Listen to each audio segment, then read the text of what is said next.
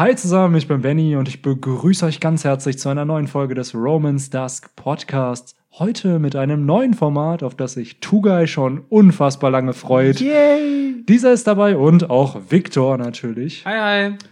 Henry leider immer noch auf einer geheimen Mission mit der Cypherpole unterwegs und wir hoffen immer noch, dass er irgendwann zurückkehrt. Vielleicht ist er auch schon tot. Ja, ich glaube Henry. nicht. Das ist wie mit Jimbei. Ja, es Das ist stimmt wie niemand. Mit, das ist wie mit Jimbei, weißt du? Wir haben jetzt das Gespräch mit Big Mom und Kaido gesehen, aber es wird halt nicht offenbart, wo, Ger wo die Germa ist oder wo Ja. eben Jimbei ist. Und ich glaube, so ist das mit Henry auch. Der meldet sich dann so in vier, fünf Podcast-Folgen wieder. Wenn ihr ihn am wenigsten erwartet. Genau, dann ist er auf einmal wieder da. So, vielleicht mit einer Teleschnecke oder so. Ruft er. Bölle, bölle. Genau, aber in diesem neuen Podcast-Format sprechen wir über Teufelsfrüchte. Und ihr müsst euch das so ein bisschen vorstellen wie der Podcast der Teufelsfrüchte, also das Buch der Teufelsfrüchte, Nur als Podcast. nur als Podcast. Und wir gehen hier chronologisch einmal alle Teufelsfrüchte durch, die es in One Piece sozusagen bis jetzt gibt. Wie Und gesagt, die auch chronologisch heißt, wir gehen also nach Erscheinungsdatum vor. Also sprich, die erste wäre die Gum-Gum-Frucht und die letzte wäre die, äh, was ist die letzte die letzte kennengelernt Teufelsfrucht, die jetzt erwähnt wurde im FPS, ist die von Smoothie. Was Ah. überraschend ist, dass Oda eine Teufelsfrucht im FPS offenbart hat, anstatt in der Handlung. Aber das ist ja öfter passiert. Ich meine, die viele Teufelsfrüchte der Supernova und so wurden ja, meine ich, auch erst im Databook genauer beschrieben. Von Beschrieben, Rouge haben wir zum Beispiel erst im Databook erfahren, dass er überhaupt eine hat.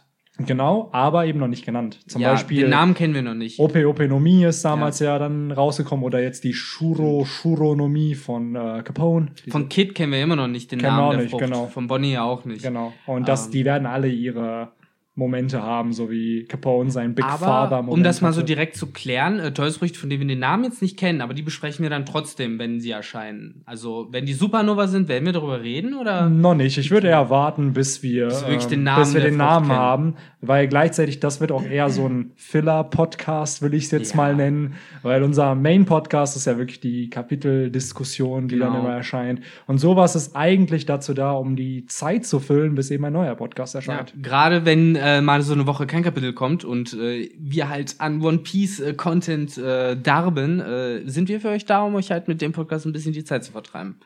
Genau. Und ja, Deswegen dann- fangen wir auch an. Schön, Victor. Wir müssen nicht wie, nur weil wir hier kuscheln, weil wir nur ein Mikro haben und Tugai das andere. Das ist- ähm, ihr könnt sind wir gerade so ein bisschen wie, wie so ein fusionierter Charakter aus Dragon Ball. Ja, erinnert euch an Scrubs, die Folge mit Carla und Turk im Turla. einen Körper. Turla, genau. Staffel 7, Folge 11. Oh, wenn Das biblische Wissen- auch bei Scrubs. Auch bei Scrubs. Ähm, ja, aber wir reden mal über die Gum-Gum-Frucht oder Gumo Gumo no Mi, wie sie auf Japanisch heißt. was, Was- hei was heißt eigentlich das Nomi wörtlich übersetzt? No Mi, also äh, Gomu Gomu, das heißt halt Gum Gum und äh, ich glaube, dieses No Mi heißt sowas wie äh, Frucht der Frucht des Gum Gums, aber die Japaner haben es halt andersrum. Das heißt, da kommt erst Gum Gum des Frucht. Also praktisch die, andersrum. Die, die haben ja auch ihre Nachnamen und Vornamen Genau. andersrum und ja. Aber im Endeffekt, äh, soweit ich das immer äh, verstanden habe, muss, äh, sa sagst du, würdest du es übersetzt haben, Frucht des Gum Gum sozusagen. Aber Benny äh, ist da schon dabei, Antworten äh, zu suchen. Ja, redet mal weiter, bis ich Antworten hier finde. Wie findet ihr denn diese Teufelsfrucht? Also der Wow. Protagonist der Handlung trägt sie ja. Und eigentlich wollen wir in diesem Format auch gerne darüber reden, was man alles mit dieser Teufelsfrucht anstellen könnte, wenn man sie denn hat. Aber dadurch, dass Ruffy Ja, diese erste Folge halt äh, ja mit seiner Gum-Gum-Frucht halt füllt und der Mann ein Genius ist, wenn es darum geht, seine Teufelsfrucht zu nutzen, wird es da sicherlich nicht viele kreative Möglichkeiten geben, auf die wir jetzt kommen könnten. Ja, und das Problem ist natürlich auch, dass er der Protagonist ist und wir ihn natürlich mit extrem viel Screentime und verschiedenen Möglichkeiten, wie man seine Frucht ja, nutzen und entwickeln kann, halt sieht. Ähm, ich denke, es ist auch interessant, was wir vielleicht im Alltag mit der machen könnten. So, das fände ich äh, ganz interessant. Ähm, so, ja, was, was könnte einem einfallen jetzt außerhalb des Kampfes? Ne? Es gibt ja viele Leute, die ihre Teufelsfrucht auch nicht nur im Kampf nutzen, sondern auch so. Um dich mal direkt zu interrupten, weißt du, warum Oda diese Frucht überhaupt erfunden hat? Ne.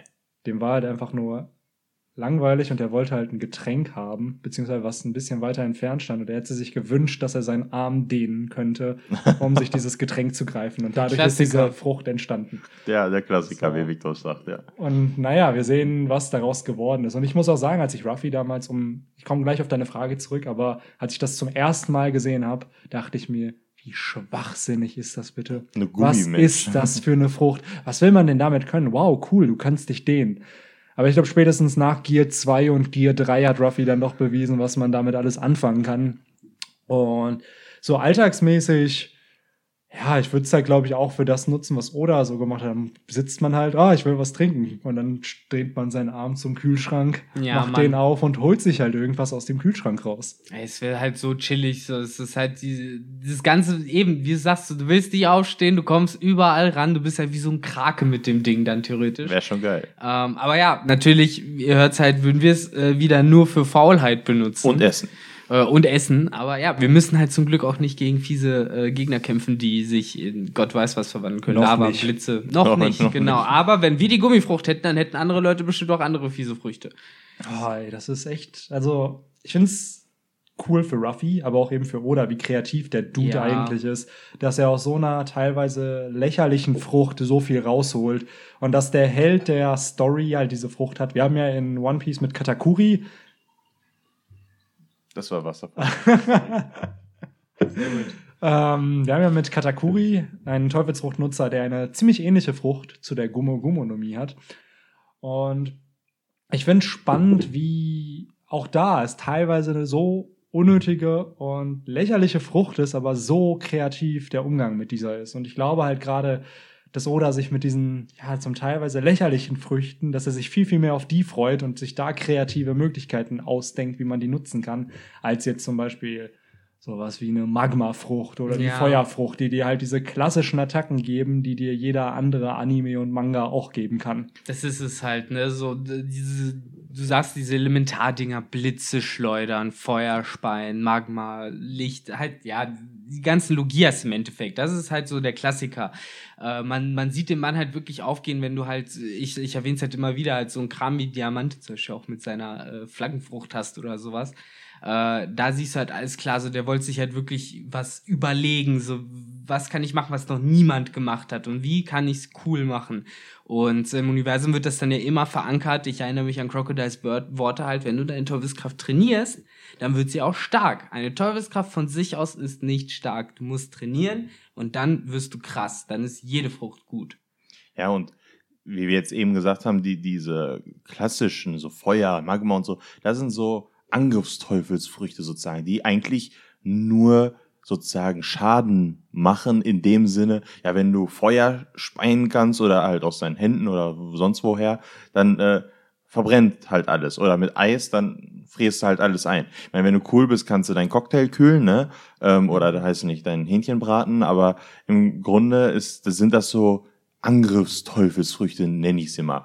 Aber wie du gesagt hast, so eine Flaggenfrucht, ja, da würde ich jetzt nicht darauf kommen, dass man damit jemanden groß besiegen kann, ne? Oder mit Gummi als ich das erste Mal gehört habe, ja, Gummi. Ähm, man hatte ja schon öfter mal sich gedacht, ja, welche Teufelsfrucht ist stärker als die andere? Warum glauben wir denn, dass eine stärker ist als die andere? Ja, weil das sozusagen, äh, ja, weil wir denken, ja, Magma muss doch stärker sein, als dass man sich, weiß ich nicht, äh, aufteilen kann. Zum Beispiel. Ne? Also, aber das muss es ja gar nicht sein. Wenn du dieses weiß nicht, wenn du deine Teufelsfrüchte so gut beherrschst, wie Victor gerade gesagt hat, dass du nicht getroffen wirst, als Beispiel, dann bringt dir auch die stärkste Teufelsfrucht nichts mehr. Ich finde schön, wie du hier einen kleinen Teaser für die zweite Teufelsfrucht-Folge schon einbaust. Wir verraten aber nicht, was es war. Oh. Und, ach, sorry. Ich äh, kann dir aber nur zustimmen. Genau das ist es halt eben. Das, was Crocodile gesagt hat, ist, finde ich, eines der wichtigsten Punkte oder eines der wichtigsten Argumente, wenn man über Teufelsfrüchte spricht. Denn er sagt's halt, es hängt davon ab, wie man mit dieser Teufelsfrucht umgeht und wie viel Zeit man investiert, um den Umgang damit zu lernen.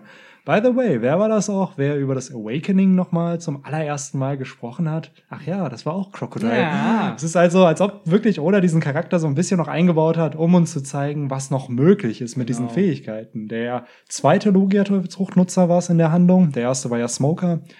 Und da haben wir ja schon gesehen, zu was für einem Extent man so eine Frucht trainieren kann. Und Ja, das finde ich halt schon, da war Ruffy ja noch wirklich am Anfang. Das waren ja die billigen Gum-Gum-Attacken, die er nach Waffen oder nach Revolvern Kein benannt hat. Gear, kein kein gar nichts. Kein gar nichts. Und mittlerweile hat das ja wirklich Dimensionen erreicht. Er hat seine Mhm. Geschwindigkeit erhöht, seine, ja, auch wirklich seine Stärke halt Kann teilweise. Feuer machen. Ja, das, by the way, muss man irgendwie mal physikalisch erklären im One Piece Universum, wie ein Gummimensch Feuer erzeugen kann. Reibung.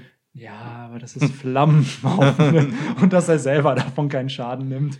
Ja. Ähm, ja, auf jeden Fall. Ich finde die Frucht an sich immer noch useless, aber dadurch, dass sie halt eben der Protagonist trägt, muss ich sie halt einfach feiern, habe ich das Gefühl. Einfach weil, ja, weil er halt so kreativ damit umgeht. Man denkt immer jedes Mal, ey, Ruffy, was machst du da? Allein in Punk Hazard, wo er diese UFO-Attacke eingesetzt hat, denkt man sich auch so, Alter, wofür? Aber, Alter, wie kreativ, dass du auf sowas kommst. Das, Ja, auf jeden Fall.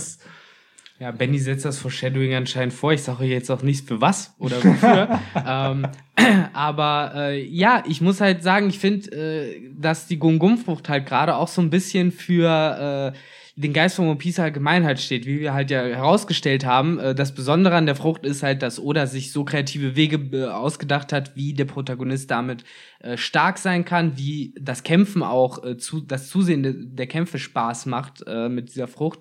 Und ähm, ja, ich glaube, was ich halt so cool halt auch einfach an dieser Gum-Gum-Frucht finde, ist, dass es halt eben zeigt, wie gut Oda, äh, wie kreativ Oda halt ist und äh, wie er das halt auch durchzieht äh, durch den ganzen Manga sozusagen. Und deshalb finde ich halt auch cool, dass unser Protagonist im Endeffekt so eine, äh, ja, in Anführungszeichen, schwache Teufelsfrucht hat und nicht halt, wie zum Beispiel Natsu aus Fairy Tail, halt direkt äh, mit Feuerdrachenkräften oder sowas ankommt. Ja, er wird einfach von einem Drachen trainiert sein Leben lang Ja. und auf einmal kann er einfach alles. Das Wobei, da will ich aber ganz kurz dazu sagen, gibt es auch gegen äh, Kontrastbeispiele, äh, nicht so wie wenn man das wie bei Bleach macht, wo äh, alle mit so richtig geilen, krassen Riesenwaffen rumlaufen und äh, dann kommt der Hauptcharakter, der endlich auch diese, dieses Erwachen machen kann und er hat so ein kleines Käsemesser, wo der Autor dann sagt, ja, die ganze Kraft ist halt so viel, dass sie konzentriert ist in diesem kleinen Schwert und andere Leute laufen mit 10 Meter Äxten rum. Also aber da immer noch in One Piece Falkenauge gegen Zorro, da war es ja eine ähnliche Situation, dass jemand mit einem kleinen Dolch. Ja, wobei, da geht es ja nicht um Teufelsfrüchte, sondern um reine Skills. Da war vor allen Dingen das große Schwert doch eindeutig krasser als das kleine Schwert damit. Ja,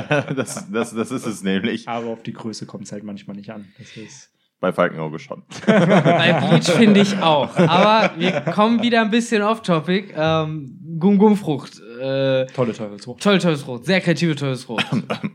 Teufelsfrucht, ja. Awakening habe ich eben angeteased. Darüber möchten wir nämlich auch in dieser Podcast-Reise ein bisschen sprechen. Vielleicht auch wirklich als größten Standpunkt für Teufelsfrüchte, die nicht so viel Screentime hatten, weil die Gum-Gum-Frucht taucht gefühlt in jedem Kapitel Die auf. werden wir auch noch erwachen sehen. die werden wir auch erwachen sehen. Und da ist halt unsere Frage so, auch Teufelsfrüchte, die zum Beispiel nicht erwachen werden oder wo wir nicht mitkriegen, wie sie erwachen, dass man darüber diskutieren kann, was deren erwachte Form Ja. eigentlich drauf hat. Mittlerweile wissen wir ja, zumindest durch das, was Doflamingo ja gemacht hat, dass man Teufelsfrüchte oder durch das Erwachen der Teufelsfrucht andere oder andere Gegenstände in diese Substanz der Teufelsfrucht auch verwandeln kann. Jedenfalls als Als, Paramezia. das wollte ich hinzufügen noch, als Paramezia.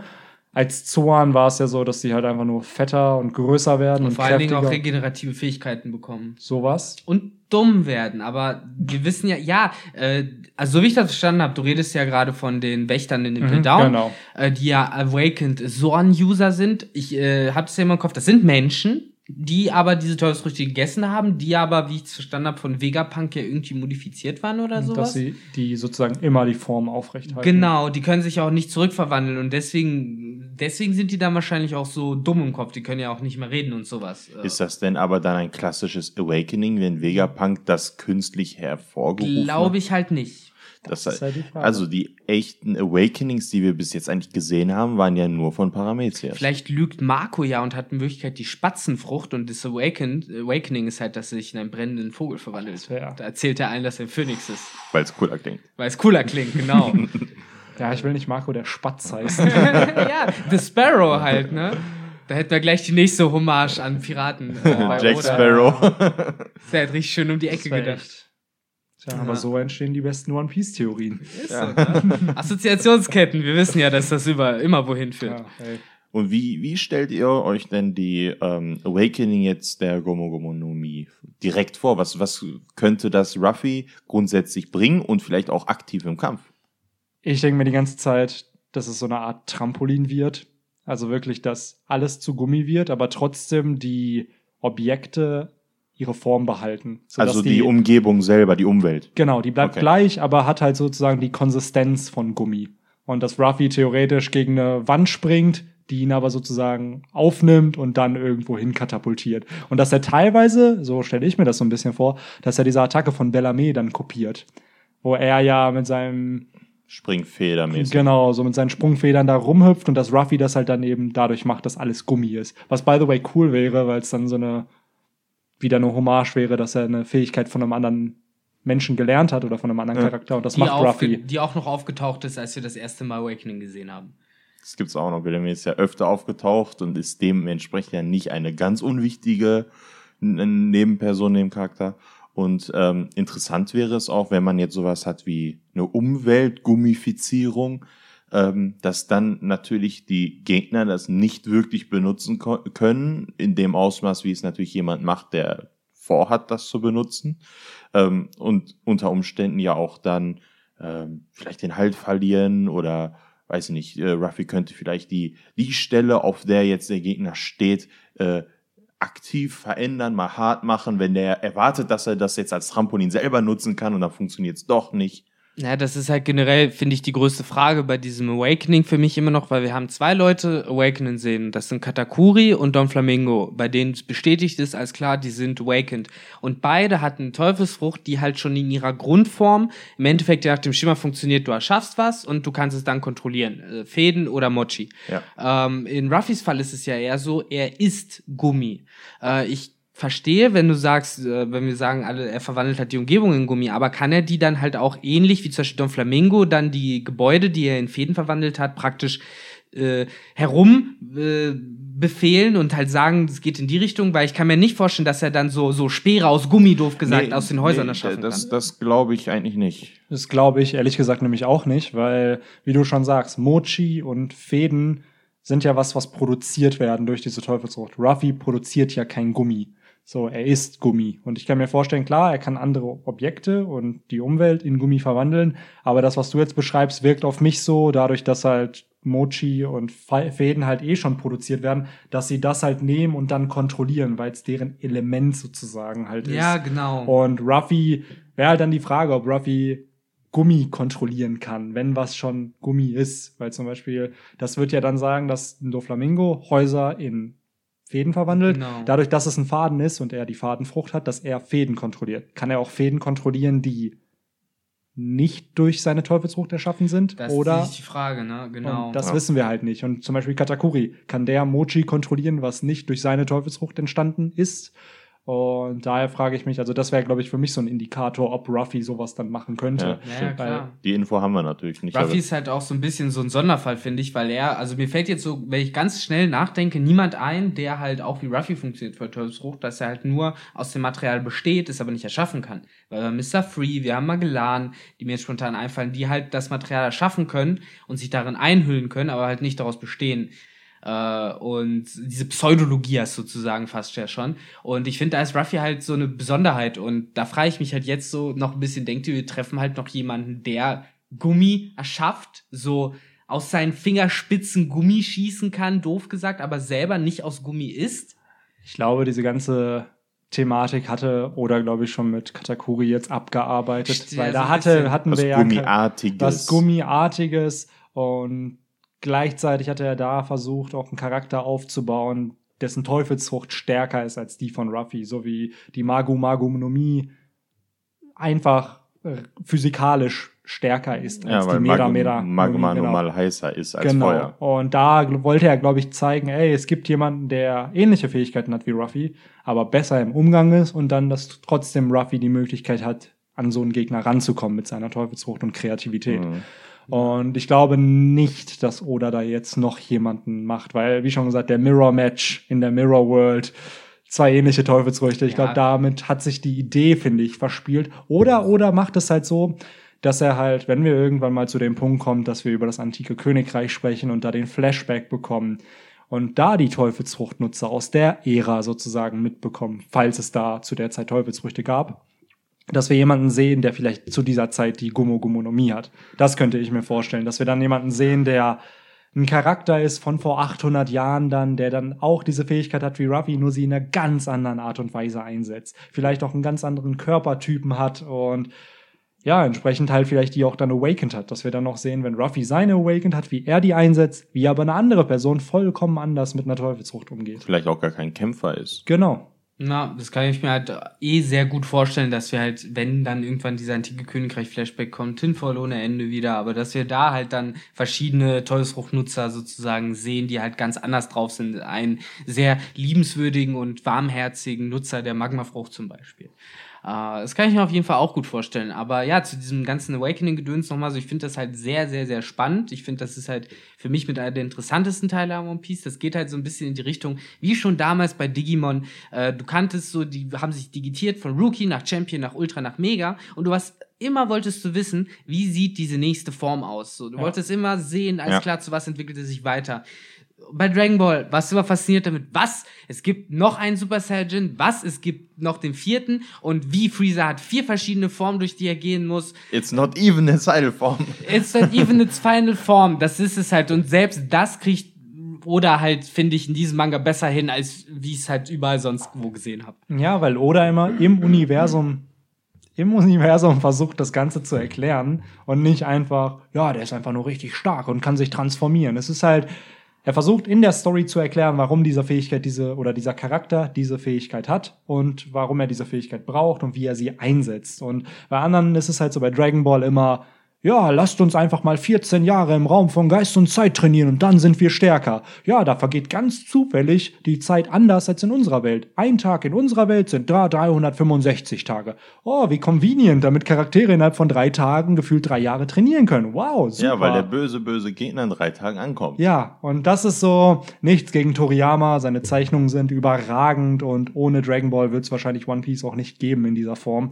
Aber das ist halt nicht gutes Storytelling. Und da Das ist ist halt vor 20, 30 Jahren natürlich gemacht genau. worden. Deswegen auch, das soll auch keine Kritik sein, sondern einfach nur war halt Story nicht so wichtig. Genau, und da war es halt so, ja, it's not even my final form. Cool, ich kann einen neuen Bösewicht zeichnen. Und Oda versucht halt zwar eine neue Form auch zu zeichnen, aber gleichzeitig zu erklären, wie es dazu kam. Bestes Beispiel, Gear 2 und Gear 3 sind entstanden nach dem Kampf mit Aokiji, weil Ruffy was brauchte, um gegen einen Gegner klarzukommen, gegen den er nichts machen konnte. Er hat gemerkt, wie schwach er eigentlich ist, wenn es gegen einen Admiral von der Marine geht. Und umso mehr freue ich mich, wenn der Moment kommt, dass die Strohhutbande oder dass Ruffy gegen einen Admiral kämpft. Und ich glaube, dass es dazu irgendwann noch kommen wird.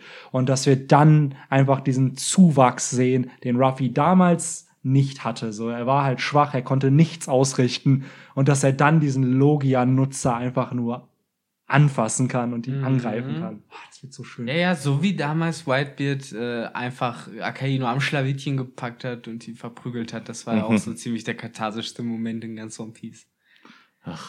Nostalgie pur. Ja, Nostalgie. Aber ja, ähm, ich denk mal, wir wollen das jetzt nicht noch äh, zu weit äh, austreten. Äh, ich glaube, das war jetzt so schön knackig und kurz und prägnant. Ja, ja. Ja. Und, Wir haben ja äh, eigentlich alles gesagt, was zur Teufelsfrucht zu wissen gibt, was wir uns denken und ich meine, das meiste über die äh, Gomogomonie weiß, Weiß ja jeder. halt, ja. Ne? Ja, und ist- alles, was wir nicht erwähnt haben und nicht wissen, sagt ihr uns halt dann in den Comments. Genau, das ist halt so ein kleiner Auftakt, gerade halt auch mit einer Teufelsfrucht, die einfach jeder kennt. Ja. Und ich glaube, es wird umso spannender bei gerade den Teufelsfrüchten, die nicht so oft oder nur sehr, Vielleicht sehr auch nur wenig eine Seite gezeigt Genau. wurden. Ne? Ah, ich freue mich so ein bisschen auf Mr. Three schon, ne? Mm. mit seiner Wachsfrucht, wo man damals auch dachte, das wäre eine Logia.